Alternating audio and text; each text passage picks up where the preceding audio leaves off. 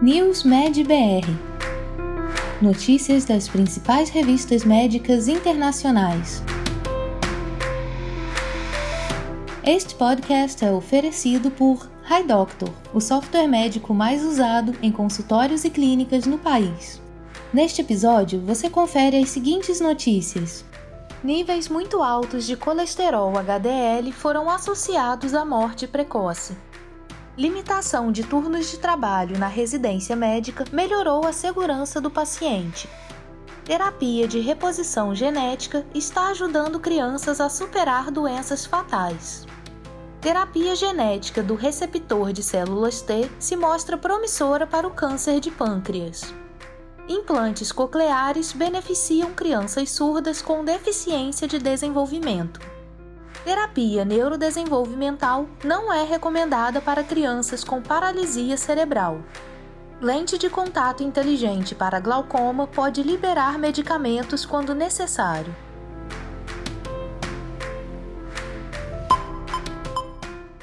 Níveis muito altos de colesterol HDL foram associados à morte precoce em pessoas com doença arterial coronariana. Este estudo de coorte, publicado pelo JAMA Cardiology, estudou a associação entre níveis muito elevados de colesterol HDL, maior que 80 mg por decilitro, e mortalidade em pacientes com doença arterial coronariana. Os resultados mostraram que indivíduos com níveis de HDL superiores a 80 mg por decilitro tiveram um risco 96% maior de mortalidade por todas as causas e um risco 71% maior de mortalidade cardiovascular após ajuste para covariáveis em comparação com aqueles com níveis de HDL na faixa de 40 a 60 mg por decilitro. Análises de sensibilidade demonstraram que o risco de mortalidade por todas as causas no grupo de HDL muito alto foi maior entre homens do que mulheres. Estes achados sugerem que níveis muito elevados de colesterol HDL estão paradoxalmente associados a maior risco de mortalidade em indivíduos com doença arterial coronariana. Essa associação foi independente dos polimorfismos comuns associados a níveis elevados de colesterol HDL. Limitação de turnos de trabalho de duração estendida na residência médica melhorou a segurança do paciente. Uma política nacional nos Estados Unidos levou à redução de erros médicos prejudiciais e fatais. Em 2011, o Accreditation Council for Graduate Medical Education limitou as horas de trabalho dos médicos residentes do primeiro ano a não mais de 16 horas consecutivas, após estudos indicarem que turnos mais longos podem aumentar o risco de erros médicos e outros resultados adversos.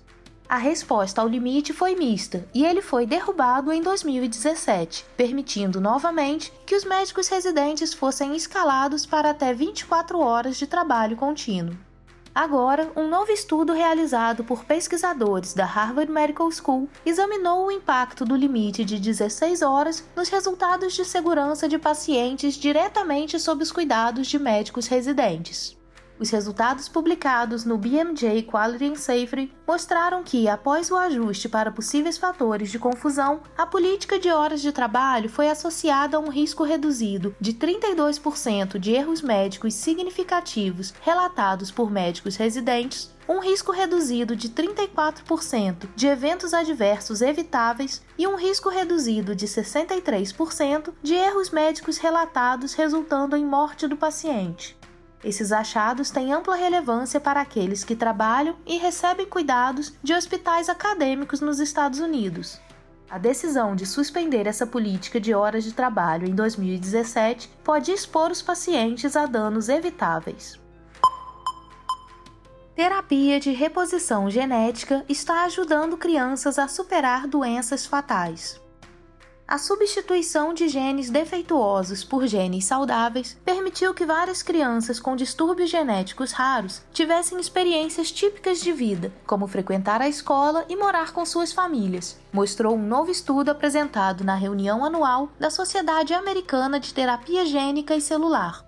Segundo os pesquisadores, crianças com algumas condições genéticas raras que teriam morrido com apenas alguns anos de idade agora podem ter expectativas de vida típicas devido à terapia de reposição genética. Eles estão testando uma terapia genética na qual versões de genes causadoras de doenças são substituídas por versões que funcionam normalmente para uma condição rara na qual as células imunes não podem viajar para o local de uma ferida ou lesão, chamada deficiência de adesão leucocitária tipo 1. O tratamento conferiu correção genética e melhora do curso clínico em 9 de 9 pacientes tratados no estudo de fase 1-2. Este é apenas um resultado promissor de um ensaio clínico para várias terapias de substituição de genes. Terapia genética do receptor de células T se mostra promissora para o câncer de pâncreas. Uma nova terapia genética do receptor de células T pode ser eficaz no tratamento de pacientes com câncer de pâncreas e outros cânceres que expressam a mutação KRAS G12D, descobriram pesquisadores. O estudo de caso, publicado no The New England Journal of Medicine, mostrou que um paciente com adenocarcinoma ductal pancreático fortemente pré-tratado alcançou uma resposta profunda e durável quando tratado com uma infusão de células T autólogas transduzidas com dois receptores de células T direcionados contra a expressão de Carrais G12D mutante. Especificamente, a regressão das lesões pulmonares metastáticas do paciente foi observada um mês após a infusão de células, com uma resposta parcial objetiva de 62%. Essa resposta estava em andamento em seis meses, com uma resposta parcial geral de 72%. As células T manipuladas constituíram mais de 2% de todas as células T circulantes no sangue periférico seis meses após a transferência das células. Neste paciente, a terapia genética de receptor de células T visando a mutação KRAS G12D mediou a regressão objetiva do câncer pancreático metastático. Implantes cocleares beneficiam crianças surdas com deficiência de desenvolvimento precoce. Bebês com perda auditiva profunda são normalmente considerados para implante coclear, Muitos planos de saúde negam a implantação a crianças com deficiências de desenvolvimento porque elas têm potencial limitado para adquirir comunicação verbal. Neste estudo, publicado pela revista Pediatrics, os pesquisadores aproveitaram as diferentes restrições de cobertura de planos de saúde para comparar os resultados após o implante coclear ou o uso contínuo de aparelho auditivo usando como referência as crianças que apresentaram baixa cognição e baixo comportamento adaptativo e foram submetidas ao implante coclear, aquelas que receberam implante e apresentavam cognição e comportamento adaptativo normais tiveram ganhos mais rápidos em funções cognitivas, adaptativas, linguagem e habilidades auditivas enquanto crianças com baixa cognição e baixo comportamento adaptativo, tratadas com aparelhos auditivos, tiveram ganhos mais lentos. O estudo concluiu que o implante coclear beneficia crianças com surdez e atrasos no desenvolvimento. As habilidades cognitivas e adaptativas não devem ser usadas como um teste decisivo para o implante coclear pediátrico. Terapia neurodesenvolvimental não é recomendada para crianças com paralisia cerebral. A terapia BOBAT, ou terapia neurodesenvolvimental, é amplamente praticada, apesar das evidências de que outras intervenções são mais eficazes na paralisia cerebral. O objetivo deste estudo, publicado na revista Pediatrics, foi determinar a eficácia da terapia neurodesenvolvimental em crianças e lactentes com paralisia cerebral ou alto risco de paralisia cerebral. Este estudo descobriu que intervenções baseadas em atividades e na estrutura e função do corpo são mais eficazes do que a terapia neurodesenvolvimental para melhorar a função motora. Também foi demonstrado que a terapia neurodesenvolvimental não é mais eficaz do que o controle e que a terapia neurodesenvolvimental com dose mais alta não é mais eficaz do que a dose mais baixa. Foi feita então uma forte recomendação contra o uso de terapia neurodesenvolvimental em qualquer dose. A desimplementação de terapia neurodesenvolvimental na paralisia cerebral é necessária. Lente de contato inteligente para glaucoma pode liberar medicamentos quando necessário. Um dispositivo de lente de contato sem fio pode ajudar a tratar a condição ocular glaucoma, monitorando o acúmulo de pressão dentro do olho e fornecendo medicamentos automaticamente quando ela aumenta muito. A descoberta foi publicada na revista Nature Communications.